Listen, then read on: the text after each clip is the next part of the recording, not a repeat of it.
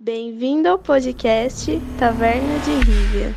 Bom dia, boa tarde, boa noite, taverneiros e taverneiras. E hoje temos uma novidade em nosso podcast. Vamos começar a falar de Cyberpunk 2077.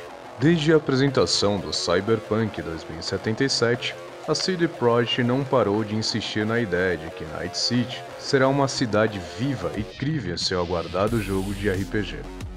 Respondendo a perguntas do Game Bolt, o level design Miletust foi um pouco mais profundo sobre como o mapa CP2077 funciona no nível conceitual.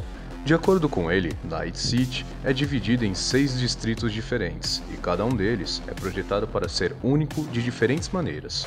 Sua arquitetura, cultura, atmosfera, as pessoas que os habitam e os problemas que enfrentam.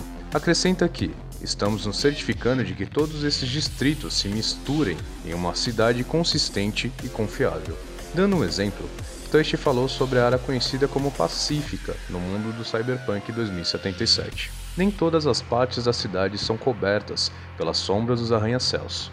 Olhe para a Pacífica, um bairro que tinha sido planejado como área turística de Night City. Quando o financiamento do projeto acabou, o mesmo aconteceu esse sonho. Tantos edifícios foram deixados semi-acabados e, posteriormente, tomados por gangues que estabeleceram esconderijos nesse lugar. Cada distrito tem sua própria história e você poderá descobri-las. É muito importante para nós permitir esta variedade enquanto nos mantemos firmes com o aprofundamento do mundo do game.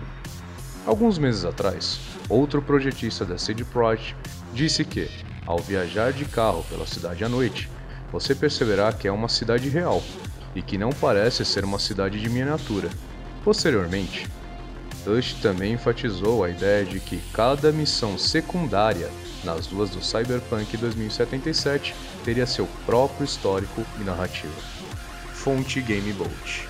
Espero que tenham gostado, sigam o nosso podcast e deixem seus comentários aqui. Até mais!